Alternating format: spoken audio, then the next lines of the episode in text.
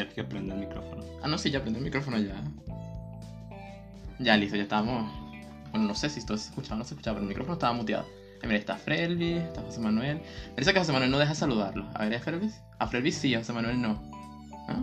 No, mira, no, no deja saludarlo. Qué fuerte. Este. Ya.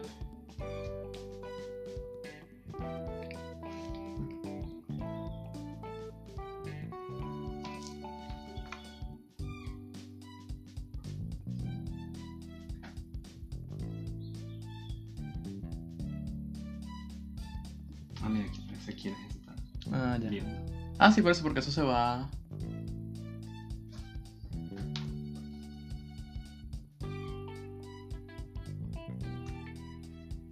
Gracias por el corazón. Ay.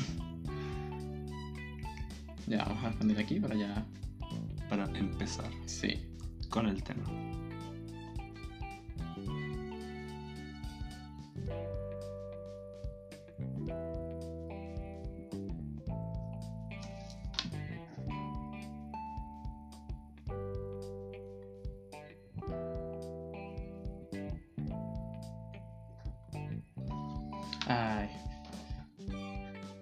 Ah. Ah, ya. Es que yo no lo veo de aquí hasta allá. Ahora imagínate cuánto tiempo ya. Bueno, se escucha. Bueno, por cierto, díganme si se escucha bien, o sea, los que estén. O sea, se escucha bien porque yo estoy aquí. Bueno, hazme. Ay, tan lindo, mira. Me dice, me dice el lobby por WhatsApp, pero no entra live. Este. Y bueno, no, ¿para cuánto tiempo ya? Un año. Mira, si contamos la experiencia de la radio, un tiempo. No, no, con la experiencia de la radio ha sido más tiempo. Sí. O sea, porque yo tenía el podcast. Ah, sí. A ver, a ver, que no se escucha. No, no. No, no, sí, no, no se escuchaba porque teníamos el micrófono muteado. Ah, no, perfecto, bueno, chévere. Este, no, ahora ha sido que un año completo sin podcast. Sí. Ay, lo que pasa es que, a ver, la pandemia fue un tema. un tema. Sí. Bueno, ¿qué va a pasar? Vamos a hacer ahorita como un refrescamiento de todo este tema del podcast porque antes los podcasts eran pregrabados, que estaban nada más en YouTube y en Spotify. Eh, ay, mira, el banero se unió, qué chévere. Entonces, esta vez el podcast va a ser algo como más interactivo, o sea, ustedes pueden hablar, ay, qué lindo el banero. Nos pueden mandar mensajes y todo porque vamos a hacerlo como más... Bueno, no sé si José va a seguir en los live de aquí en adelante, no sé si tú quieres, si no quieres. Mira, si el tema amerita un psicólogo. Ay, bueno, bueno, esto va a ser ahora todos los domingos, más o menos hasta ahora. Y la cosa es esa, o sea, vamos a hacerlo en vivo. Siempre lo quise hacer en vivo, pero ajá, la conexión no nos permitía, pero ahora sí tenemos la conexión estable, lo suficientemente estable como para hacer esto. Y bueno, este tema, bueno, vamos a comenzar justamente con el tema que siempre nos ha quedado como, como en el aire, nunca lo terminamos de conversar, nunca terminamos de sacar, que es el tema de la psicología del marketing. Eh, psicología del consumidor. Pero vamos a hacerlo esto como un poco más off topic. Vamos a ir hablando de temas. Igual ustedes pueden ir comentando a medida de que vaya pasando el live. Van escribiendo de toda la cuestión. Y vamos viendo, interactuando cómo funciona el tema. Entonces, ¿qué pasa? ¿Dónde quedamos en el último podcast? Imagínate, Estamos hablando de tendencias. Imagínate, tendencias en el 2020. O sea, tendencias del 2020 que eh, vamos a sacar en algún momento tendencias del 2021, pero eso sí va a ir para YouTube. Pero de momento vamos a mantenernos así, vamos a hablar de psicología del consumidor y a mí me encanta el tema de la psicología del consumidor porque es un tema que no lo ves de buenas a primeras y tú dices, ah, no, sí, chévere, esto está pasando así. Y te termina como agradando ciertos productos, ciertas situaciones, ciertas aplicaciones, porque el caso de, de Candy Crush que tú me explicaste me encanta. Es demasiado chistoso. Eh, como a veces ciertas cosas que nos hacen sentir bien. ¿Quién más? Americano. Eh, americano, sí. Eh, son situaciones como tan comunes y cotidianas de nuestro día a día y que de repente no nos damos cuenta del trabajo que hay detrás de eso en el sentido de cómo funciona. O sea, cómo funciona, porque eso nos agrada, qué tiene de importante. Entonces ahí, justamente cuando yo conocí a José ¿hace cuánto te conocí yo? Tres años. Hace como tres años, recuerdo un día, él me mostró sus láminas de psicología del consumidor. Y yo decía, wow, o sea, esto es el motivo, o sea, por esto es que me gusta Candy Crush. Por eso es que puedo seguir jugando Candy Crush, porque, a ver, explícale, Fumo. Eh, sí, por lo menos con el tema de Candy Crush y con los videojuegos en general. Eh, es gracioso porque funciona mucho el cognitivo conductual. El cognitivo conductual es una escuela, una corriente, y en la psicología. Y las personas son como que eh, eso no funciona en la vida real porque es muy de hacer que la persona reaccione a un estímulo. Eh, casi como si fuese entrenamiento. Las personas son como que no, eso no funciona en la vida real. Pero desde pequeños nos entrenan básicamente a atender a ciertos estímulos, como sucede con el colegio, por ejemplo, el timbre del colegio, del receso, es un estímulo y nosotros reaccionamos eh, enseguida a él. Con el tema de los videojuegos... Eh, Especialmente el de Candy Crush que me encanta. El de Candy Crush. Eh, a ver, nosotros lo único que estamos haciendo es una acción. O sea, el juego nos instruye a hacer una acción que es combinar elementos. Y la manera en la que nos motiva más a hacerlo es dándonos un reforzador. En cognitivo conductual se habla mucho de reforzadores. Y el juego es básicamente un paquete de reforzadores constantes, ya sea en frases, en colores, en efectos de sonido, eh, bonificaciones, puntos, eh, boost, todo, todo eso es un reforzador. Y sinceramente si no fuese por eso Candy Crush fuese... Otro juego más, un Tetris más. Exacto, fuese un Tetris. Eh, lo que lo hace diferente es eso, el factor psicológico y emocional que nos aporta como jugadores. Sí, porque de verdad, si te pones a ver, incluso yo llegué a una época hasta intentar ver cómo hacía que o sea, reprodujera cada una de las voces, ¿sabes? Que si el Tasty, y el Divine. Y estaba viendo, bueno, por tantos combos es este, por tantos combos es este. Imagínate, supieras que el que más me costaba era el de un solo combo. O sea, yo hacía todos los de los combos super altos y todo eso, pero un solo combo creo que era good, no me acuerdo bien. Ok. Eh, sí me costaba mucho, pero entonces es eso, o sea, cómo eso está tan mezclado en tantas cosas, imagínate, o sea, desde el, imagínate el Pros Placement, que quien no sepa qué es Pros Placement, Pros Placement es, ¿sabes cuando de repente tú estás viendo, no sé, Rápido y Furioso y están comiendo una Burger King? Eso es Pros Placement. Y imagínate, o sea, son demasiados temas, demasiadas situaciones. ¿Qué otro tipo de ejemplo puedes tener? Bueno, personalmente, o sea, imagínate, ¿cuántas formas tienes para aplicar esto? O sea, eh, la psicología, como tal, hay tres corrientes muy populares, muy, muy populares, que son la cognitivo-conductual, el psicoanálisis y la gestal, por lo menos cuando hablamos de marketing. Eh, esas tres son como las principales, las que podemos ver en casi que en cada campaña de marketing eh, popular en la actualidad. Y cada una apela como a un tema específico. Por lo menos el cognitivo conductual es muy de, de afianzar a la persona a, a, digamos, una conducta. El psicoanálisis es muy de apelar a aquello que está dentro de nosotros. El subconsciente. El subconsciente, aquello de lo cual no, no somos conscientes de manera constante. Y la gestal es muy de, eh, de cómo nosotros percibimos el mundo. Es muy de nuestra percepción. Ok. O sea que por ejemplo en el tema de eh, psicoanálisis aplicaría mucho el tema de los arquetipos, ¿no? Exacto. Mucho los arquetipos, las pulsiones, los instintos, lo que llamamos instintos. Todo eso que funciona casi de manera natural, de lo cual no nos damos cuenta, pero está ahí. Bueno, y por ejemplo el tema de... A mí me encanta mucho el tema de los arquetipos ahí porque el ejemplo de los perfumes.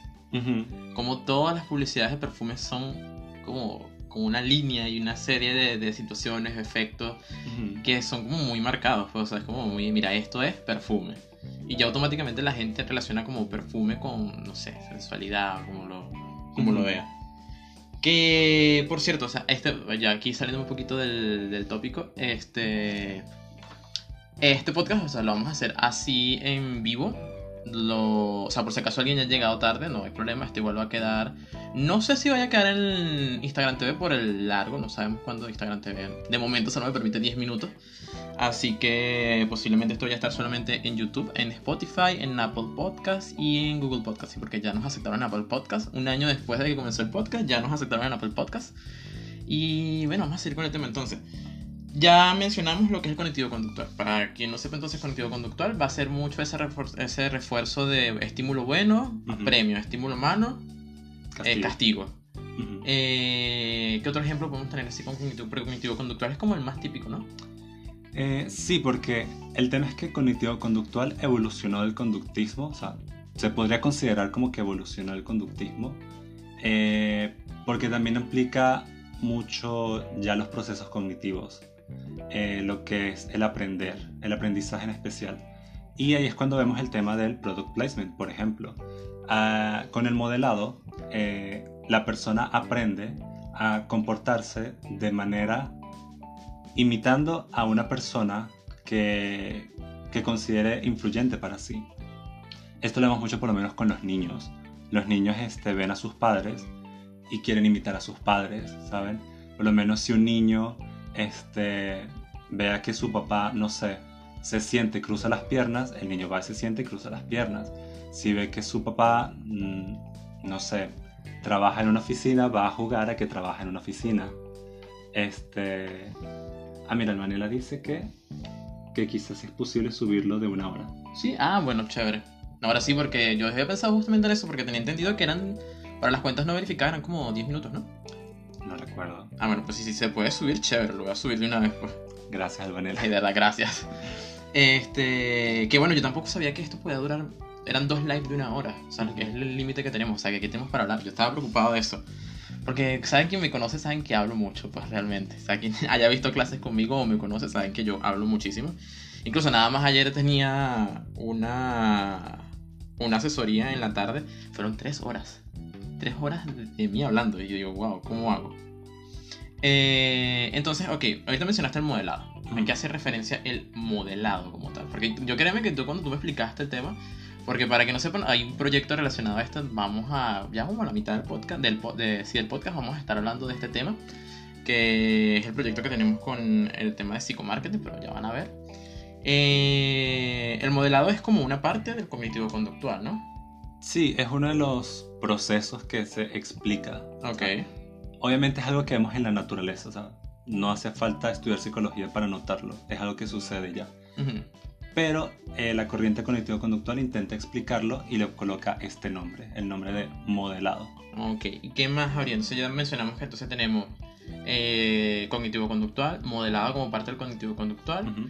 eh, psicoanálisis, ¿qué más? Y gestal. Ah, gestal, ¿cierto? Gestal entonces es más como... ¿Me explicaste? Es la percepción, o sea, gestal. Incluso en la actualidad es un poco extraño porque es una corriente que tiene nombre alemán, o sea, gestal es una palabra alemana. Ujú. Y que pensé que era un nombre. no, es, es una palabra que en alemán significa algo relacionado con la percepción. Pero en general lo que trata es explicar eh, cómo nosotros, la manera en la que percibimos el mundo, influye eh, el concepto que tenemos de realidad. Eh, o sea, no es tanto solamente de el estímulo, de, ah, ok, el color del océano es azul, ok, eh, las plantas son verdes, ok, eso es muy de estímulo, estímulo simple, o sea, tal cual. Pero ya con la gestal mm, se involucran otros procesos que nosotros lo hacemos también de manera cotidiana, de manera natural, pero igual son importantes. Por ejemplo, hay algunas leyes, eh, entre esas, por ejemplo, la ley de, de proximidad, que es que cuando dos elementos están cercanos el uno al otro, asumimos que son un conjunto, son como un solo elemento. O sea, dejamos de percibirlo como dos elementos y empezamos a percibirlo como uno. Exacto. ¿Qué ejemplo podemos tener así en particular que conozcamos? Eh, bueno, hay muchas leyes y en el marketing algunos de los ejemplos que vemos, no en el marketing, no en la vida real, en la vida normal, Ok. Este es, por ejemplo, cuando vemos una escena, eh, digamos, por ejemplo, eh, no sé, vemos una mesa con una olla, con un tomate, con un cuchillo, este, vemos una cocina, ¿saben? Una hornilla, vemos una nevera, pero nosotros cuando vemos eso no nos ponemos a mencionar cada elemento como Sino que decimos una cocina. Exacto, es una cocina. O sea, nosotros ya, nuestra mente agarra todos estos elementos y los coloca en una categoría que es cocina. Bueno, es que a ver, eso me recuerda eh, con uno de los clientes. El tema que yo una vez recomendé era como que, mira, vamos a. eh, o sea, hay hay artículos de cocina. Bueno, artículos de cocina no, hay electrodomésticos, mejor dicho. Y esos electrodomésticos era como que, bueno, vamos a tratar de que la foto sea como ambientada en un fondo de una cocina. O sea, vamos a, o a tratar de ambientar una cocina o tratar de poner algo del fondo que sea como una cocina Ujú. para que la gente ya vaya relacionando que eso es como, mira, esto va en mi casa. Ujú. O sea, porque es como, eh, según tengo entendido, me habías comentado de que esto se basa en cómo, el- en cómo asociamos el producto en nuestra vida cotidiana, ¿cierto? O sea, cómo ese producto forma parte del concepto que tenemos ya, eh, digamos, arraigado en nuestra vida. Lo que nosotros conocemos como cotidianidad. Ok.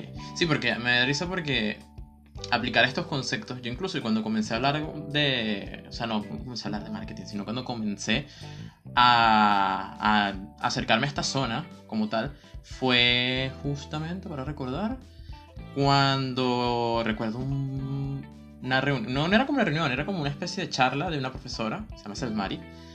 Eh, justamente hablamos de muchos temas de cómo esto se vuelve cotidiano. O sea, no es lo mismo llegar y yo a las 7 de la noche cuando estás viendo, no sé, X programa y vengo yo y te clavo una publicidad. Obviamente estoy interrumpiendo, pero en cierto modo sí tiene como ciertos usos, pero hay mejores maneras. Pues es como de repente haces de que la persona venga a ti, sin necesidad de tú interrumpir su acontecer diario. Ok. Y obviamente ya cuando tú empezaste a hablar de esto dije, bueno, estas son las herramientas para hacer que vengan, porque en ese momento hablamos de herramientas muy de, de interrupción, como para traer. En el sentido, es el único punto donde las incluimos. Y es como de repente hay un anuncio de Instagram, un anuncio de Facebook, entre otros. Que de repente llegamos al punto de que no es algo como que del todo. Sí, chévere, las herramientas te permiten personalizar lo que las personas, lo que, o sea, a quién va dirigido el anuncio. Pero no de repente en ese momento la persona está realmente interesada. Yo, mira, estuve hablando de, de vuelos y me empezaron a aparecer eh, ofertas de, de- de vuelos a Madrid y yo como que sí, chévere, me interesan los vuelos, pero no es como que voy a irme a Madrid ahorita, pues es algo... En cambio ya con el tema aplicando ya psicología del marketing, se empieza a venir realmente la gente que le interesa. O sea, incluso aquí aplicamos también lo que es el tema de psicología del color. Psicología del color, ¿cómo aplica ahí? Eh, psicología del color es por también el tema de la cotidianidad. Ok, pero o sea, Ya. sería más para gestal. Eh, si supieses que aplica O para psicoanálisis. para todos en general. O sea, porque llega un punto en el que en una campaña se mezcla cognitivo-conductual, psicoanálisis, gestal. O sea, no es como que tengamos que centrarnos en solo uno, sino que podemos eh, mezclar un poquito elementos de uno y del otro Ok, y hacer algo más construido. ok. Eh, y eso aplica psicología del color también. eh, todo. Sí, porque el tema de psicología del color, por ejemplo, a mí me parece súper fuerte como el tema del amarillo y el naranja, ¿sabes?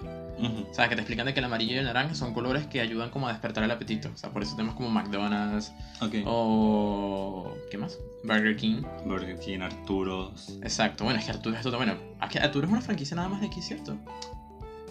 no sé. Creo, yo no, no... Si alguien sabe de verdad, si alguien recuerda de que, que otro sitio está Arturo, de verdad, pero yo creo que Arturo es nada más venezolana.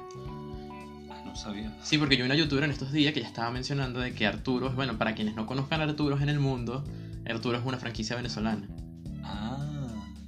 Sí, pues. Yo también me quedé así como que, wow, o sea. O sea, dan- o sea, el tema es de que esas franquicias tienen como colores. Y esos colores son muy. son generalmente rojo, amarillo y naranja. Y normalmente son colores relacionados al, al tema del- de la comida. O sea, que ya saben, si tú tienes un emprendimiento de comida, rojo, amarillo y naranja son los colores predilectos. Eh, en algunos casos también se incluye el verde. Y, y eso sí, que por cierto, entonces ahorita que ya estamos como más o menos de... ¿Quién entró? Alfonso. Ah. Eh, ya como al media hora, vamos a comentarles un poquito porque todo este tema del podcast, yo me salí del podcast. Eh, todo este tema del podcast de psicomarketing lo comenzamos justamente con este tema porque desde hace tiempo, desde hace mucho tiempo, para quienes ya conocen la cuenta de Starketing y han- o han visto clases conmigo o han comprado alguno de los cursos, eh, hay un nuevo curso, un nuevo curso que está casi listo, el cual es el de psicología del marketing, o sea, se llama psicomarketing, psicología del marketing. De todos modos, creo que hoy ya vamos a estar subiendo la, la, la imagen, el anuncio de este nuevo curso que va a estar disponible en Udemy a partir del 23 de este mes. El cual, bueno, vamos a hablar de todas estas herramientas. Vamos a hablar de todas estas herramientas, vamos a hablar de cómo aplicar eh, cognitivo conductual, cómo aplicar, o sea, todo esto que le estamos diciendo a ustedes aquí, pero con ejercicios y ejemplos aplicados, en, obviamente, Estudios de caso. estudios de caso, material de apoyo, material de apoyo que es súper útil. Eh, todo eso con videoclases y ¿qué pasa? Como es la preventa todavía, o sea, vamos a sacarlo primero en preventa, va a estar con un 75% de descuento. Y además de, va a traer como acceso a un foro chat, un foro chat el cual va a ser con Daniel Estela. Que por cierto, yo aquí empecé a hablar del podcast y yo nunca te mencioné quién eres, qué haces. Yo aquí nos pusimos a hablar, nos pusimos a echar el cuento. Pues. Pero bueno, José Daniel Estela es psicólogo clínico. Sí. Eh, tiene su cuenta de Estela de Psicología, que más bien deberías escribirla ahí y intentar, porque puedes fijar los comentarios. Entonces su cuenta es Estela de Psicología y ahí lo estoy enviando, de todos modos creo que lo puedes dejar fijado, ¿no? Fijar comentarios, listo. Ahí lo tienen fijado para que vayan a su cuenta de psicología en la cual trata mucho, o sea, obviamente tú no tratas, o sea, sí involucras psicología del marketing, pero eh, Soy psicólogo. Eres psicólogo, exacto, clínico, en general. Eh, decidimos, o sea, trabajar este tema. Entonces, ¿qué más quieres decir de ti? ¿Qué más haces? Porque yo aquí me empecé a hablar, me, extendí y ya iba otra vez al camino, o sea. No, o sea, eso. Yo estuve sabiendo algunas clases extras sobre psicología del marketing. Eh, hice algunos cursos, diplomados de marketing en general. Y no sé, siempre me llama mucho la atención el tema de cómo las áreas creativas, que sí, todo lo que es, de nuevo, marketing, diseño, storytelling, todo eso puede como de alguna manera conectar con la psicología y cómo podemos hacer con esto como, no sé, un, trabajo que sea más sano para todos, ¿saben? El tema obviamente no es eh, eh, sencillamente obtener algo, sino también aportar algo con nuestro trabajo. Y no sé, esa es como que la ética con la que yo me baso cuando intento aplicar psicología al marketing. Okay. Y sí, en cuanto al foro chat, eh, vamos a estar ahí. Tienen mi ayuda si quieren. Allá nos podemos poner a hablar de algún caso en particular. Eh, bien excelente si tienen algún emprendimiento, si están empezando algún startup, algún eh, nuevo negocio. Sí, porque entonces tienen como la oportunidad de tener esa, esa opinión, opinión ya muy personalizada cada quien, porque chévere, uno les da las herramientas y ustedes la aplican. Exacto. Pero es como cuando no está en clase y te dicen el ejercicio es así, y cuando llegas a la prueba y cómo lo hago, o sea, es también darle ese acompañamiento. Y, wow, ¿son cuántas clases? 21 clases, ¿no? Hemos sacado 21, sí. 21 clases, o sea, 21 clases con estos temas, ejemplos, para, o sea, para que tengan como contenido de sobra. Entonces, bueno, ya saben, a partir de hoy hasta el 23 va a ser la preventa, porque el 23 sale como tal el curso. Eh, esta preventa va a, ser, va a incluir un 75% de descuento en el precio del curso, o sea, regaladísimo realmente. Y va a incluir acceso al foro chat. Mm, ¿Qué más va a incluir? Eh, el material de apoyo. El material de apoyo. Las, obviamente las 21 videoclases. Y un cupón de descuento para el curso de Crea tu marca, que es el curso anterior de que también está disponible en Udemy, si alguien quiere puede ir, está disponible el curso de cómo crear tu marca, que es el curso donde yo les explico el proceso paso a paso de cómo crear una marca, o sea, desde el concebir la imagen, desde concebir la personalidad, el nombre, eh, la imagen, cómo aplicar los colores en estos casos. O sea, ahí, ahí, hablo mucho de la psicología del color. Esos son como temas complementarios que de todos modos de aquí en adelante vamos a estar sacando como más cursos. O sea que si alguien está interesado, Igual esto lo, vamos a, lo van a ver aquí los que están en vivo y los que van a estar en, en diferido, ya sea en, en Instagram TV, si al final si nos permite, en YouTube, en Spotify, Apple Podcast, Google Podcast, todos los podcasts y todas las plataformas de podcast donde estén, vamos a estar hablando de este tema. Y eso en particular. Entonces, eh, bueno, no sé si, por cierto, todos son libres de hacer una pregunta, o sea, realmente, todos tienen el, por la oportunidad de hacer una pregunta, o sea, vayan escribiendo, le vamos a ir viendo y vamos a ir respondiendo. ¿Y qué otro ejemplo? O sea, ¿qué otro ejemplo particular? Porque o sea, ya hablamos de cómo el color influye, en el caso de McDonald's, el caso de Candy Crush, que el caso de Candy Crush a mí me encanta, o sea, porque es como que, wow, por eso, por eso me gusta. Y me estabas mencionando hace tiempo lo de la curva, la curva de dificultades. Mm, Eso es más para los juegos. Sí, es más para los videojuegos. Eh, en algunos casos, cuando un videojuego se hace muy fácil, obviamente no pierde el interés. La persona pierde el interés.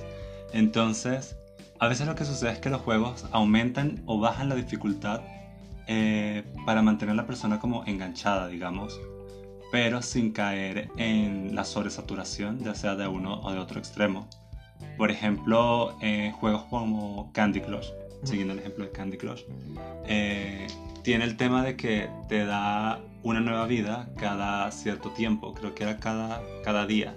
Cuando ya perdías tres corazones, Ajá, así, te dan una... te dan un corazón cada cierto tiempo. Eso lo hacen para mantener como a la persona, para mantener a la persona lejos de la sobresaturación del juego. En el caso de las marcas, del marketing, sucede lo mismo, por ejemplo, con el ritmo de publicaciones. Este, ahorita hablamos de LOL, ¿De LOL? ¿El que mencionó LOL? Albanela. Albanela- Ah, ah, bueno, oh, LOL. Ay, LOL. Pero No, pues si, pues, si es por LOL, vamos a convertir este podcast en League of Legends. Porque y yo, yo, yo les soy sincero, yo colecciono las skins. Yo no juego, yo colecciono las skins. O sea, yo compro las skins, me parecen lindas, juego una partida. ¿Qué dice Albanela? Porque uno odia tanto, pero no deja de jugar. Ay, mira, sí. No, yo sí puedo dejar de jugarlo. O sea, la- el odio es mayor en mi caso. O sea, yo cuando de repente saco una nueva skin, me compro la skin, juego como dos, tres partidas y ya, hasta ahí llego. Que no sé, yo particularmente LOL lo disfruto más es con amigos. Entonces, ah, habla- vamos a hablar mejor del, del ejemplo de LOL. bueno, es que sí, LOL es un tema álgido en esta, en esta casa. Eh, en el caso de LOL es diferente porque está el tema de la colección, ¿saben? De, de tener un, Steam, un, un premio, pero de manera... eh, Intangible. no, digamos, inesperada. ¿sabes? Ah, cierto, el caso de los cofres, realmente. Que por cierto, yo creo que estoy como que. O sea, me he hecho meme para atrás, o es que tú estás muy hacia adelante. No, échate más para adelante. O lo rimo un poquitico, no mucho. Ahí, Ok. pero no mucho. Ok. Este, en el caso también de los premios eh, inesperados, es que de alguna manera tenemos a la persona como, digamos, enganchada porque ganó algo, pero no llegamos a satisfacer por completo eh, qué es lo que quiere, ¿saben? Entonces no llega a ese punto de, de ya, estoy satisfecho, ya me puedo retirar de aquí, ¿saben? Es algo así, ese tema de estímulo eh, de intervalo. Exacto, bueno, por ejemplo, yo veo que el caso, es que a ver, el caso, el caso de LOL con los cofres es muy importante, o sea, porque ya nos hemos dado cuenta como de repente dejas de jugar en tu cuenta, aunque a mí no me pasa eso, ¿viste? O sea, yo vuelvo, igual me siguen saliendo las skins malas, todo así el juego, yo no... Bueno, aunque no me puedo quejar, a mí me han salido skins súper locas y... Sí, o sea, Lo que pasa es que yo nada más juego dos campeones, pues dos, tres campeones, entonces es como que quiero los de eso, yo no me atrevo a jugar más otra cosa. Y a ver, yo no sé, yo no, yo no trabajo para Riot, pero me imagino que ellos también verán la cantidad de tiempo que uno le invierte al juego Ujú. para de alguna manera como que decir, ok, esta persona eh, sí nos invierte tiempo, de vez en cuando vamos a darle algo bueno para, para mantenerlo. Es como el tema de que la teoría conspirativa de que cuando uno deja de jugar un tiempo y regresa, te dan buen- en- eh, skins buenas. Ay, mira Clash Royale. Sí. Clash Royale sí trabaja mucho con lo de. con los, los casos de como Candy Crush. Ok. O sea, las palabras, los. O sea, porque normalmente esto se basa en que esas voces y todo lo que te dicen, o sea, todos los sonidos, funcionan. Claro, creo que también el marketing que le dan a la historia de las temporadas. Ah, bueno, sí. Aunque bueno, ahorita, ahorita justamente yo pensaba tocar un poquito el tema de la historia, pero eso lo vamos a hablar. Vamos a salir del tema de Clash Royale, porque el tema de Clash Royale es algo muy Candy Crush. Es algo muy Candy Crush y es muy. Este. Muy de los estímulos que te dan. Porque, por ejemplo, el hecho de que cada vez que si tumbas una torre te sale una coronita. Y o sea, son como premios y es como que. Son como mini premios que te van estimulando cada uno. Sí, es gratificante. Exacto. Es como gratificante. Yo, por ejemplo, yo cuando jugaba Clash Royale, eso era un vicio. Yo estaba en un clan y incluso, ¿sabes lo que hacíamos cuando los cofres de clanes? Ujú. bajamos todos la cantidad de, de- de arena donde estábamos para que entonces nos fuera más fácil ganar los cofres del clan y hacer como esa trampita. La, la mafia. Obvio, eso era una mafia, o sea, imagínate. Eh, ahora, con el caso del lore y las historias, sí me he dado cuenta, o sea, como hablan como ciertos youtubers como Halo y Ujú. de que los personajes están como muy diseñados para hacer proyección o compensación con las personas. Por ejemplo, ¿cuál es tu main? Yo soy main zona Ay, mira, main zona. y me fascina. Y sí, o sea, hasta donde tengo entendido, main zone es muy para las personas artísticas y todo eso. Y había algo con el hablar, porque Jason es muda. Sí. Este, sí, es que a ver, cada personaje tiene como su propia personalidad. Exacto, sí, porque tenemos una zona que es muda y tenemos una Ashe que habla hasta por los codos o un Garen que grita demasiado cada rato. Merece como esto se va a volver en el, en el podcast de, de League of Legends, porque... Literal. Eh, por lo menos en mi caso, mi main es Heimerdinger eh, o Zoe. Y mira, yo estoy viendo que Heimerdinger es por esa necesidad de progreso. Ok. O sea, ese como trabajo por el progreso y porque estés avanzando o porque la gente a tu alrededor esté avanzando, porque hasta donde tengo entendido en el Lord de Heimerdinger, él ayuda a los Jordals en la ciudad de Piltover a que ellos tengan una vida cómoda Ujú, y llena de, de avances tecnológicos. Y en el caso de Zoe, es como la necesidad de libertad. ujú. O sea, esa, mira, yo quiero ser libre, yo quiero estar relajado. O sea, cada, no sé, si ustedes juegan League of Legends, me van dejando su main por ahí y vamos a ir viendo a ver qué más podemos ver con ese caso. Sí, porque podemos analizar psicológicamente cualquier personaje, o sea, aquí, o sea, en ese caso. Eh, y eso es lo que yo veo por lo menos con League of Legends. Incluso creo que ellos también aplican mucho ese de... Creo que ahorita mucha gente está aplicando el cognitivo conductual con respecto a los estímulos con los sonidos. Sí. O sea, como el... de League of Legends, ¿sabes? De... O por ejemplo cuando abres el cofre. Sí, es que todo eso, todo deja una, Na- una huella. Exacto, no hay nada más, más que genere un poquito más, o sea, tan, tanta ansiedad como abrir un cofre. Sí, es que en general cualquier, cualquier contenido, Samira. Samira. nice. Ah, es que es verdad, tú eres main Samira. ¿Qué podemos decir de Samira? Mira, en el lore Samira, hasta donde tengo entendido, ella era una huérfana de Shurima. Estamos, nos estamos yendo del tema, nos estamos hablando del lore de League of Legends. No Eh, recuerdo, literalmente no la historia. Ah, mira, es José Medina. LOL es League of Legends. O no sé si ahora lo habrá dicho en chiste.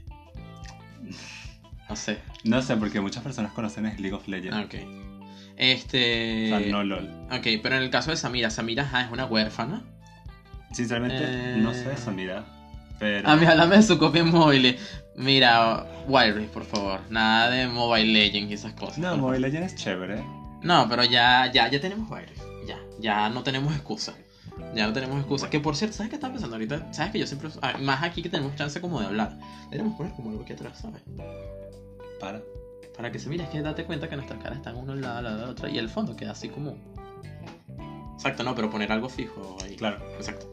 Pero bueno, volviendo al tema, disculpen que divago.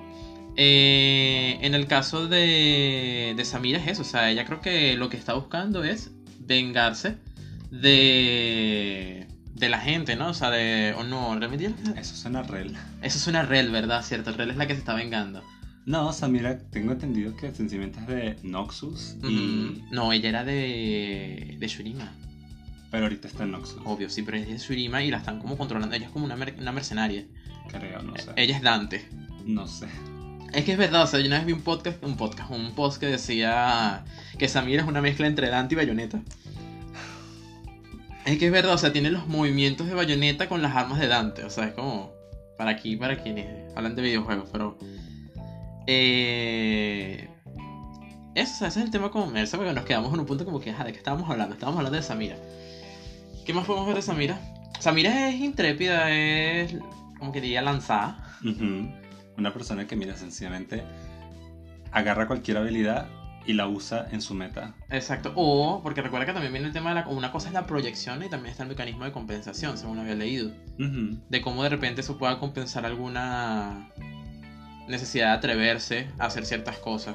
Sí, o sea, algo que iba a hablar es que eso, las marcas tienen como personalidad. En el Exacto. caso de. League of Legends, tiene muchas personalidades. Sí, porque es una personalidad. No, pero si tiene una personalidad base.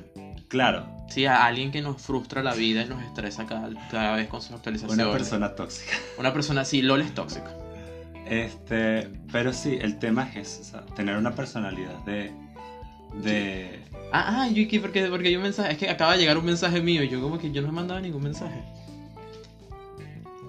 eso, que la marca tenga como una personalidad que atraiga a la persona. Mm. Por lo menos en mi caso, sinceramente, eh, en el caso de League of Legends, sí hay muchos campeones que me gustan y puedo jugarlos y me parecen muy divertidos. Pero sinceramente, el único campeón que me lleva a seguir siendo fiel al producto, a la marca, es Sona. O sea, sinceramente, Sona es por la única que yo digo, mira, voy a gastar dinero en esta marca.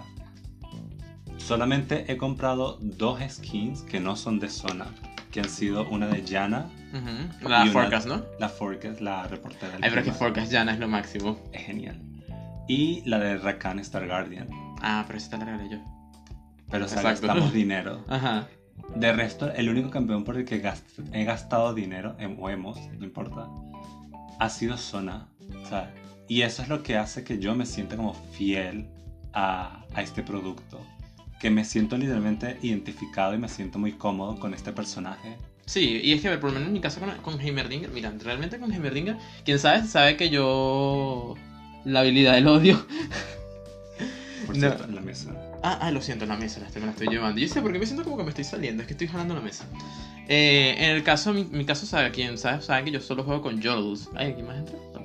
Yo solo juego con Jordus, entonces. No sé, en mi caso Heimerdinger sí me, gust- me encantan sus líneas, sus diálogos. Ujú. O sea, eso es, es parte del proceso, me hace porque ahora siento que soy yo el que está muy adentro de la escena. no, está bien. Ok. Eh, en el caso de los Jordals, o sea, en particular Heimerdinger, o sea, sus frases y el hecho de cómo de repente cuando golpeas a un enemigo, o sea, justo en ese momento sale una frase, eso es como lo gratificante, ¿no? O sea, Ujú. el- o sea, ahí aplicaríamos mucho cognitivo conductual. Sí, y, y es eso, es sentirte como esa gratificación de, wow, hice algo. Por lo menos en los juegos, eh, el cognitivo conductual aplica muy fácil porque literalmente estás haciendo acciones.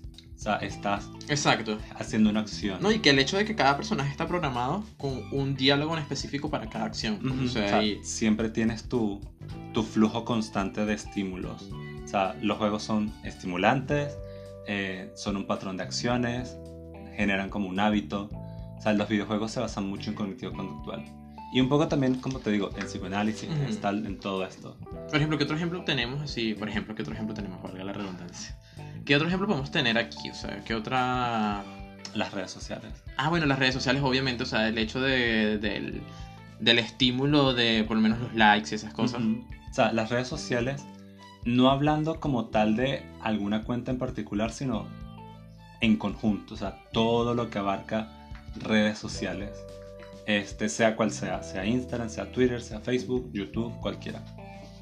Eh, sí, es como cercanas a los videojuegos de alguna manera, porque también estás eh, haciendo una acción. O sea, no es como por ejemplo la televisión que tú la enciendes y ya, y se hace todo.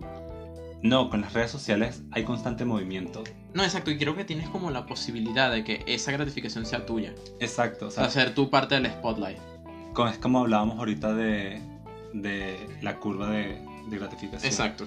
Como uno técnicamente hizo algo, se siente como mejor. Premiado, premiado. Exacto, se siente mejor el, el recibir un premio que, por ejemplo, no sé, que te regalen algo sin hacer nada, ¿sabes? O sea, como tú trabajaste ese premio, de alguna manera te sientes como mejor. O por lo menos en muchos casos sucede así. Y eso es lo que sucede en las redes sociales. Sí, eh, bueno, y ahí iba a decir justamente un ejemplo ahorita, se me fue. Ya hablamos de perfumes, hablamos de juegos, hablamos de redes sociales. Bueno, también creo que aquí hablamos de Maslow, ¿no? Si quieres, pudiésemos hacerlo. O sea, no, Porque- pero no, hablo, me refiero en el curso. O sea. Ah, en el curso, sí. Sí, no, o sea, porque Maslow también tiene que ver en este tema. O sea, quienes no conozcan la pirámide de Maslow, o sea, que- creo que imagínate, allá hasta yo vi en la universidad pirámide de Maslow. Sí, es que es un concepto muy útil. Sí, o sea, el hecho de cómo puedes, o sea, porque la pirámide de Maslow es un concepto que te permite clasificar las necesidades según importancia en una pirámide. Y la cosa es de que lo que está en la base, lo que mantiene la pirámide es lo más importante. Bueno, que eso lo eres. Sigue explicando tuyo, porque eso yo lo aplico mucho y es uno de los conceptos que más me gusta. Eh, sí, la pirámide de Maslow es una teoría para organizar o jerarquizar las necesidades, siendo las que están abajo las principales, las que necesitamos literal para vivir.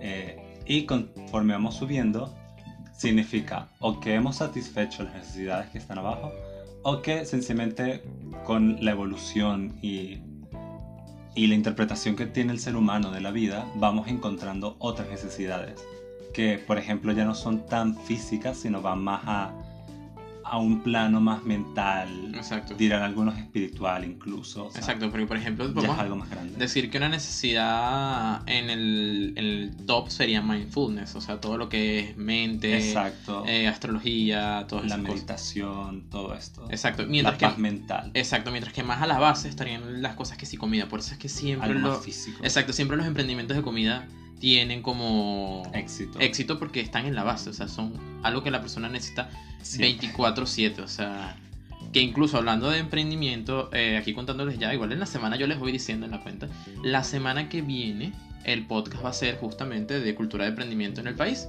Vamos a tener de invitado a John Rivas, también psicólogo. Si me preguntas si yo estoy rodeado de muchos psicólogos. Este. Vamos a tener a John Rivas porque vamos a hablar de eso, de cómo la cultura del emprendimiento eh, es algo que primero principal o sea, está emergiendo en la actualidad. Porque vamos a estar claro, aquí todo el mundo ha pensado en vender hamburguesas. Por lo menos aquí en el país todo el mundo, hasta yo he pensado en vender hamburguesas. Spoiler, puede ser. Eh, y cómo esa cultura de emprendimiento ha cambiado muchas cosas, o cómo de repente no había una cultura de emprendimiento antes y por qué, en cómo influyeron también las franquicias, entre eh, muchas cosas ese tema. O sea, así que la semana que viene, que creo que es 23 justamente, ¿no? Hoy es 16, así que... Es el 23, ¿no?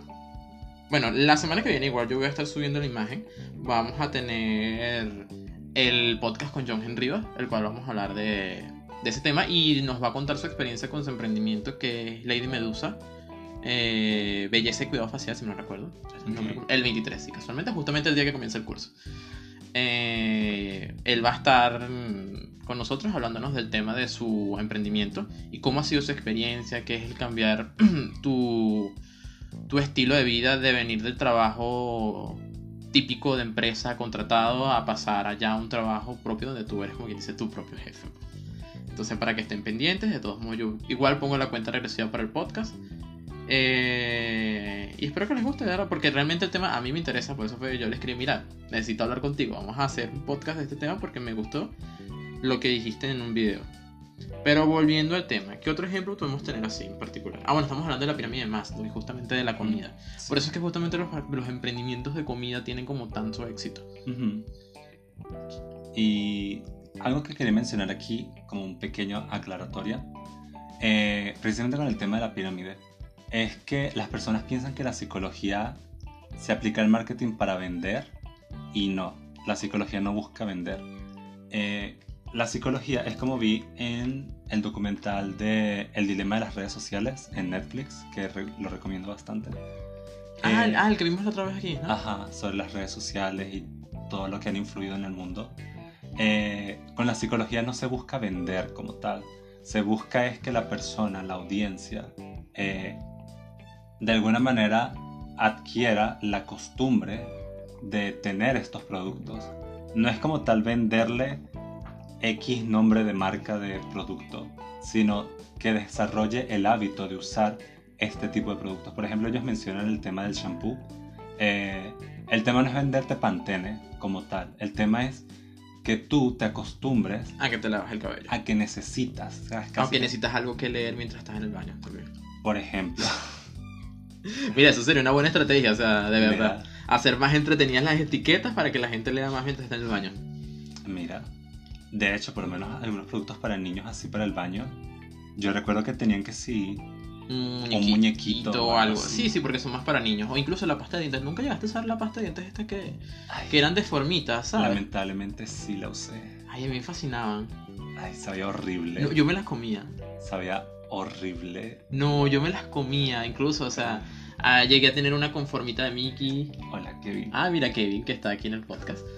Este. Gracias por los corazones. Ay. eh, me perdí. Ah, Mickey. O sea, yo me acuerdo que tenía como un cosito de Mickey. Y, o sea, tú apretabas y el tubito tenía forma de Mickey. Incluso recuerdo que hubo una muy popular aquí en Venezuela que era un dinosaurio. Que eran como un envase cuadradito y tenía como un dispensador súper chiquitito porque obviamente saben que eran niños, pues, y los niños siempre echan todo. A mí me estresaba, yo llegué a romper el potecito para echarle y era como sabor a fresa. Era de un dinosaurio. No, era como chicle. Hola Mauricio. Ah, mira Mauricio, también está. Este. Y qué más. Bueno, sí, estamos hablando del tema de los productos para niños y cómo nos acostumbramos para eso. O sea, es como también en el caso de. Porque imagínate, yo te soy sincero. Los champús antes de. Eh, los champús justamente antes del, de todo este tema de sin lágrimas eran un infierno para los niños. Yo lloraba de pequeño. Hasta que supuestamente Johnson cero lágrimas, e igual yo seguía llorando. Eh, justamente en ese momento ya empiezan como a interactuar, o sea, a ser como más cómodos y, divertidos para el niño. Es que por sí todo lo que es marketing para niños, o sea, para productos para niños, es muy interesante, es, mu- es muy, bien plan- muy bien pensado, muy planificado. Sí, porque es que no, y es que a ver, el marketing para niños es un tema. Sí. O sea, uno de mis amigos justamente siempre me comentaba de que a él le encantaba el marketing para niños era por eso. Porque, o sea, el marketing para niños tienes dos ejes, los padres y los niños. A los niños le vendes lo bonito y a los padres lo seguro. Exacto. Entonces imagínate, para los niños es una necesidad como de autorrealización y para los padres es una necesidad de seguridad. Sí, y también la mar- la, el producto como tal. Por ejemplo, un niño ropa, lo menos que piensas en ropa. en Exacto. que- Imagínate ahora uno de adulto como que... Imagínate, ahorita estábamos en el, en el centro comercial y nos perdimos viendo ropa, pues imagínate. Es como que, ay, mira ese suéter, mira esto. Y no, de pequeño como que, ay, me regalaron medias, por Dios, no, no me hagan eso. Ay. Pero Recuerda que en el Herbal Essence traía como el fondo de flores dentro del shampoo y con el líquido se veía de... Ay, sí, verdad, pero eso creo que fue el segundo empaque, ¿no? Sí, si no recuerdo que tenía atrás el que era transparente. mm, Sí, atrás tenía como las flores de Ajá. la etiqueta, entonces cuando tú lo ponías con la Ujú. luz...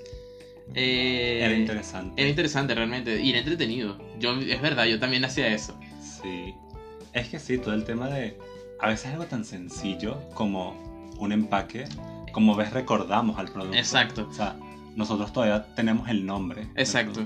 No, y es que yo recuerdo que, a ver, las primeras empaques de Herbal Essences eran como más sencillitos, eran como la flor, el empaque de un color y listo. Y ya después fue como que se reinventaron y le pusieron que si las flores atrás y la cuestión. Y el empaque era lindo, el empaque era muy lindo, o sea, era como lindo tener eso en el baño, pues es como hasta casi decorativo. Sí.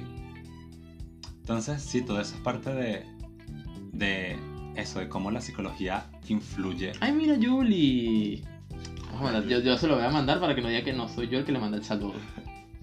Este, sí, todo eso forma parte de cómo nosotros eh, hacemos cotidiano eh, o parte de nuestra rutina los productos. Por ejemplo, o sea, muchísimos ejemplos. Bueno, imagínate, Eh. Julie es mamá, o sea, Julie ya sabe cómo es eso, pues. Exacto. Por lo menos algo que iba a mencionar era McDonald's. Yo recuerdo que mi mamá, este... Te llevaba y no te comías la hamburguesa.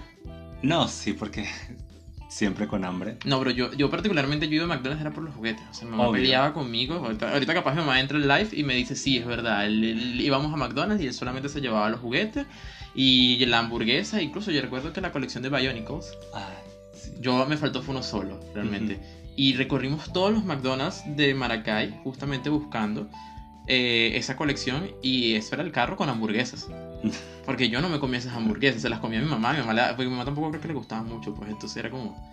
Es que también tampoco era un menú muy adaptado a los niños, pues, porque Ujú. era solo el tamaño para el niño, pues, pues. Exacto. Pero sí, o sea, se formaba parte de nuestra rutina, de nuestra conducta. Incluso al día de hoy, aunque yo ya no voy a McDonald's, o por lo menos no a comprar la cajita feliz, igual como ¿No? que quedó... No, perdón. Ay, lo siento. Pero igual lo recuerdo, o sea, igual quedó grabado en mi mente. Y eso es lo que busca la psicología con el marketing, hacer que la persona tenga grabado en la mente una Exacto. marca, un producto, un servicio. exacto, o sea, por lo menos ustedes se ponen a pensar, por ejemplo, el caso del Vanilla, o sea, automáticamente el Vanilla piensa champú entretenido, piensa en Herbal Essence. Ujú. O de repente me dicen comida y entretenimiento, pienso en McDonald's de pequeño. Exacto. O sea, son cosas que se fueron afianzando. Pues. Ujú. Y aún lo vemos todavía en el marketing, por lo menos en la publicidad de Coca-Cola. Ah, sí, porque Coca- Coca-Cola realmente ya no vende Coca-Cola. Coca-Cola vende la experiencia del sentimiento y el amor familiar. Exacto, o sea, ya Coca-Cola no necesita como tal que tú sepas qué es su producto porque ya todo el mundo sabe a qué sabe la Coca-Cola. O sea, ya ellos no están vendiendo el producto, ya ellos están Exacto. haciendo branding. Exacto. Que por eso, pa- para este tema, mira, puede haber un podcast completo. La diferencia entre branding y, Y vender el producto. y vender el producto, exacto. Exacto. O sea, pues sí, branding y ventas sería.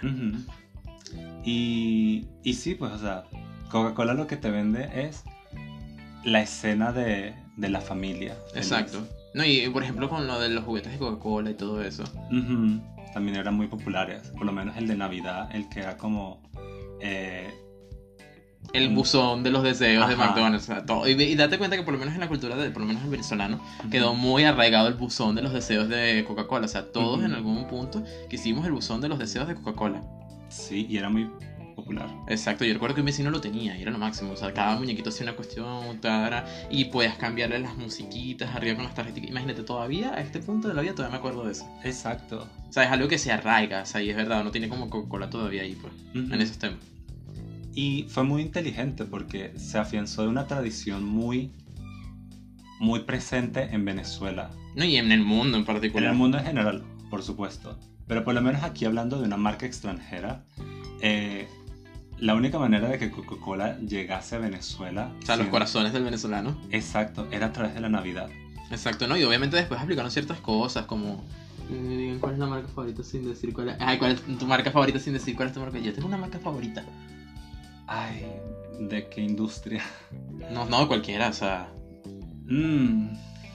Es que, a ver, yo siempre me termino decepcionando de las marcas, siempre. Ay, Me están escuchando Crispy ¿no? ay, perdón, Crispy. Este, yo creo que hoy en día la mayoría de las marcas buscamos eso, hacer branding. Es que exacto el branding, pero es cierto, me quedé con lo de la marca. Dime tú una marca que... que- Piénsala. Dime Mm. qué es esa marca sin ser esa marca. Ay, es que a ver, algo que yo utilice de rutina. Que te guste. Literal, creo Me que... encanta que me escucho en eco afuera en la sala, pero...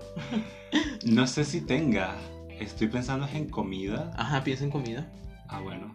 Ya yo sé, ya yo sé qué tipo de marcas vas a decir cuando te vas a comida, pues, pero ajá. A ver, si hablamos de marca con nombre y apellido, eh, yo no me suelo basar en marcas, pero admito que la pasta, la pasta está Mari, creo que es. Ajá, pero, pero te gusta la marca Mari. No, pero literalmente es la que más reconozco. O sea, no pudiese. Bueno, también está Primor y Sindoni, pero no sé por qué me viene Mari. ¿Mari hace pasta? No, ¿O solamente es arroz? hace solo arroz. Estoy clarísimo, estoy yo, clarísimo. yo entiendo de que pasta Mari, no esa es Emi. Ah, coño. A ver, no, no, no, está cierto. No, no, no, ya, ya se- creo que se salió del live. Este. En mi caso, voy a pensar yo en una marca que a mí me guste mucho. Mira, estoy literal viendo mi cuarto a ver. Bueno, técnicamente sí, pero yo soy más de marcas de entretenimiento, pues, o sea. Ah, bueno. Sí. O sea, por ejemplo, yo podría decir, soy una copia barata de Pokémon. O sea, la gente dice que no, porque yo no soy una copia barata. La gente dice que soy una copia barata de Pokémon. Ah, ¿Cuál será? No sé, creo que está aquí en la pared puesta. Digimon. Sí, exacto. No, no, pero es que yo no estoy diciendo la marca. O sea, yo no estoy diciendo la marca. En ese fue José que dijo que pasta Mari, yo no sé dónde Ay, sacó. mira, si hace pasta, gracias Albanela. Por Mari no hace pasta. mal. ¿En serio Mari hace pasta? Mente. Ah, sí, las azules. ¿Y sabes qué es lo peor? Yo consumo pasta. Pero lo que me quedó de Mari fue. Fue el arroz. Mari si sabe de arroz. Na, na, na, na, na. La musiquita, Tú ¿sabes? veías RCTV, ¿verdad? Perdón. Ah, tú veías RCTV, porque esa publicidad creo que no estaba en Venevisión. Pero literal, yo me acuerdo, es Mari por la cancioncita. La de Mari si sabe de arroz. Ah, Na, na, na, na, na, na. me dice Mari y me acuerdo de Armando. También. Exacto. Este, ¿qué otra marca en particular? Es que personalmente yo las marcas las veo muy por entretenimiento, pues, o sea... Uy, ¿cómo te digo esta marca? Mm. Ay, ¿cómo te lo digo? No, es que a ver, es, es una referencia muy difícil, o sea, solamente gente que le guste eso realmente va a saber qué es. Bueno, dilo a ver. Eh... Aquí jugamos LOL ya a partir de. Sí, ya de aquí en adelante ya todo es una, ya todo está mal, pues, o sea, estamos jugando LOL. Eh, sería algo así como, no, si a quien sabe si yo le digo cupo, sabe a qué a qué marca me refiero, pues, o sea, es un juego. Si yo te digo cupo, no sabes tú porque nunca has jugado, o sea, de repente Kevin sí sepa. Solamente, ay, mira, esa es la, ah, obvio, eso sí tiene sentido. La canción. Es que sí, las canciones son muy. Muy, muy representativa. No, y eso porque en marca. Latinoamérica. Ujú. Este. No, no, pero yo estoy diciendo es, es un juego. Vamos a ver. Por cierto, que que Kevin, Kevin juega eso. O sea, sabe quién es. Ni idea. O sea, es Cupo. O sea, si, ¿qué, qué, qué, qué juego hay un personaje que te dice Cupo? Ni idea. O sea, literal, sabes que lo voy a escribir y todo. Para que aparezca desde mi cuenta. Este. Kevin pregunta que si cupo. Cupo, sí, Cupo. Y bueno, este. Sí, pues o sea, yo pienso que lo que importa más es eso, el branding, en la actualidad. Eh, porque ya, hemos ya nos han demostrado las marcas anteriores que la razón por la cual se han mantenido es por, por eso. por Exacto, que cambio. dice yo lo sé. Mira, ves, que- mira, ves, José Medina supo que es Final Fantasy. Ah. Porque justamente el de la tienda y el donde grabas es un cosito, ay, se llama Gomuri, creo que se llamaban Gomuris. Y decía cupo. Cada vez que tú te le acercabas y hablabas con él, decía y empezaba a hablar. Ah, no sé, yo no jugué Final Fantasy, perdón. F. Eh, eh, ¿Viste? Exacto, José Medina se te adelantó. O, o si alguien te dice tururu, tuturu, ¿en qué piensas? En Pokémon Yoto. Exacto, porque, ni siquiera en Pokémon, en Pokémon Yoto, o sea, ya te vas para allá. Eh, Es que si esos estímulos quedan grabados. Pero bueno, mira, ¿qué más así podemos tocar? Bueno, ya sabemos de que entonces eh, podemos aplicar lo que es el cognitivo conductual. Porque al final nunca terminamos como de hablar específicamente qué hace el cognitivo conductual. O sea, empezamos a hablar de qué marcas lo tienen, pero no qué Sí. hace. Es eso, o sea, cognitivo conductual te plantea un, un modelo de acción y reacción. Y lo que busca es que tú generes una acción para ellos darte un estímulo, ya sea en la mayoría del mar en, la, en el caso del marketing, Son positivo. Positivo, exacto. O sea, una marca no, no te debería castigar, no te debería regañar por hacer algo. Ay, sí, mira, que este es un nuevo mundo. Mira eso porque es más fácil tenerlos aquí, realmente. Ah, mira, chévere. Sí, exacto, porque allá el teléfono está por Sí, allá. Está medio lejos. Sí. Ah, por cierto, a ver si puedo meterme al live desde mi misma cuenta. pues. Desde esta misma cuenta, ahorita ¿sabes? rompo el live y lo daño. Este, y eso, pues, o sea, el cognitivo conductual busca que tú desarrolles esta conducta eh, y premiarte eh, por tú adquirir esta conducta nueva, esta rutina. Eh, lo mencioné mucho, en las escuelas se ve muchísimo. O sea, todo el concepto que tenemos de estructura de sociedad lo vamos formando primero con la familia y luego con la escuela. Y en la escuela todo, todo es estímulo, eh, es un sistema de, de premio-castigo. Exacto, porque O sea, eso es algo muy de también la vida cotidiana, muy de los, de los, los primeros años de vida. Exacto. Y el tema es que es eso, o sea, la gente dice, no, eso solamente funciona con niños, pero aún en la actualidad se sigue aplicando y sigue funcionando.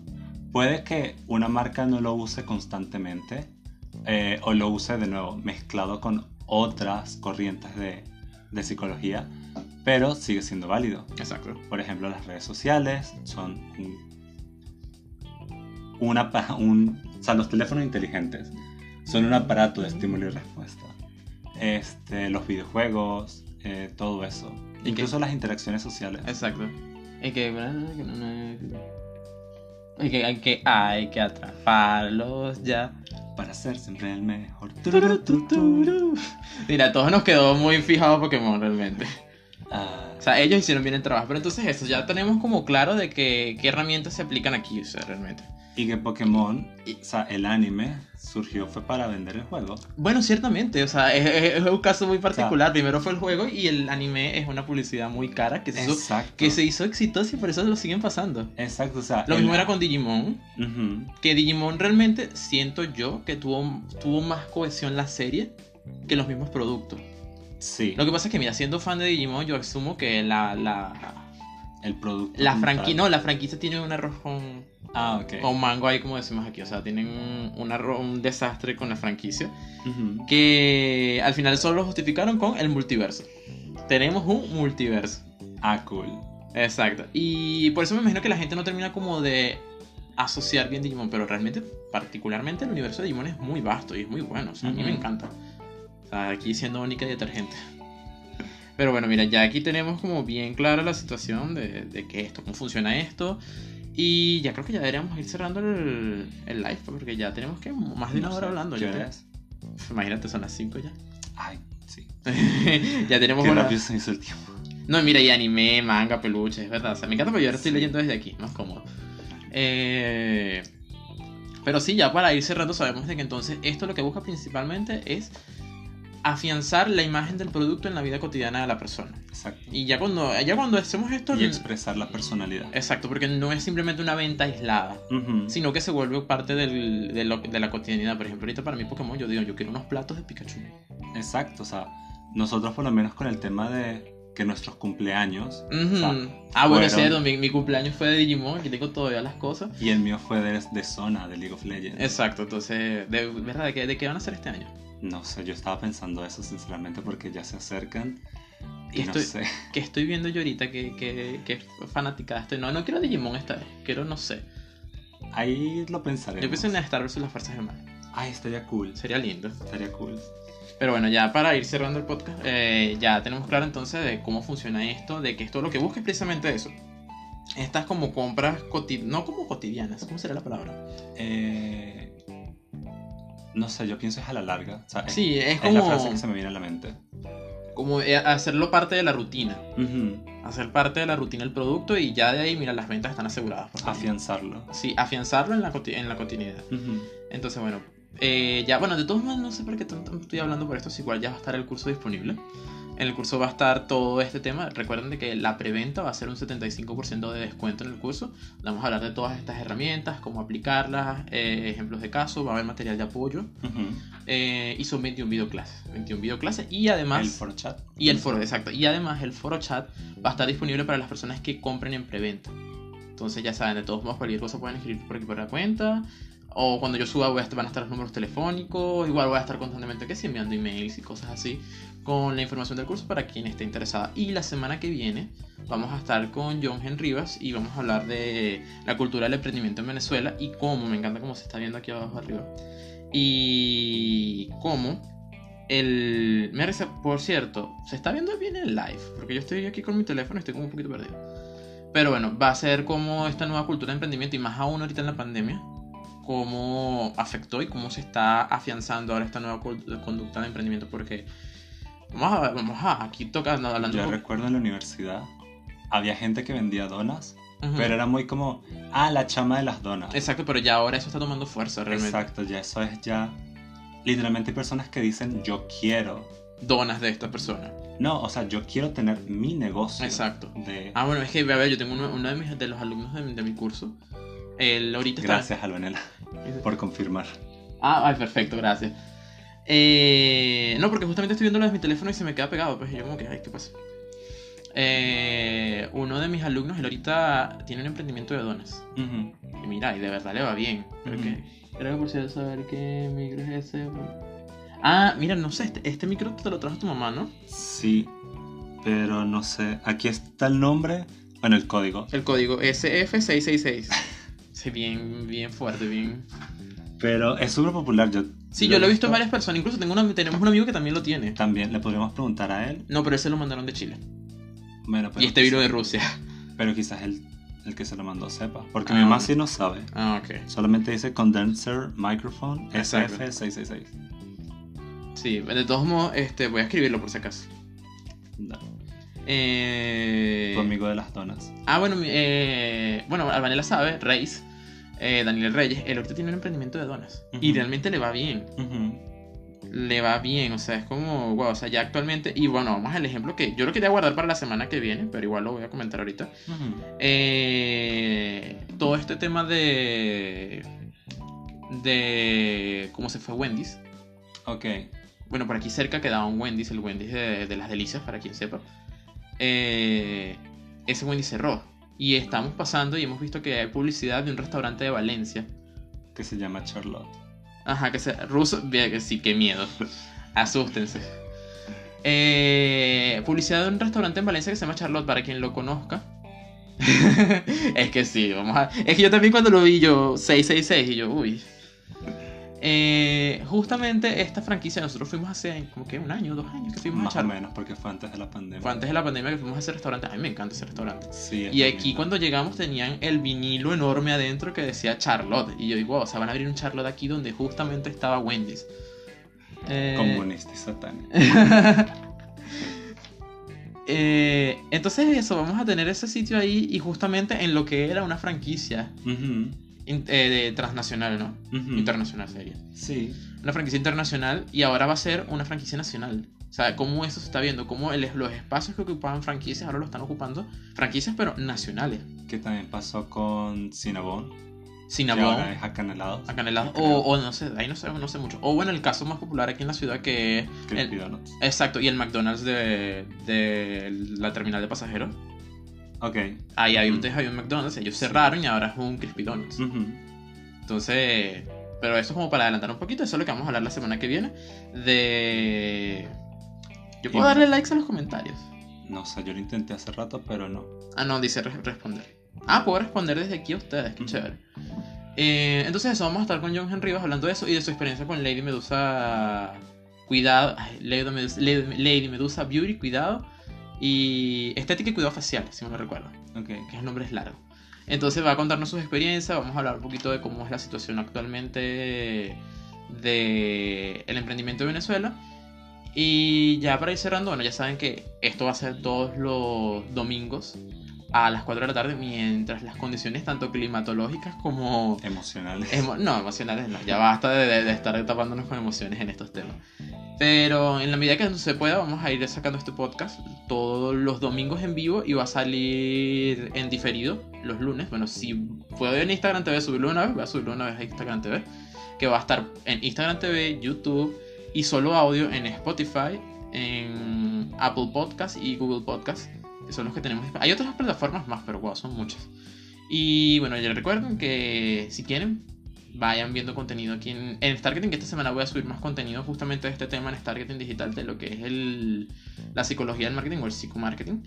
Y, y bueno, ya saben que también quien quiere comprar el curso va a estar en preventa a partir de hoy hasta el 23 con todos los beneficios que ya les he mencionado. De todos modos, vamos a estar subiendo eso. Y bueno, ya para despedirnos, ¿tienes algo más que decir?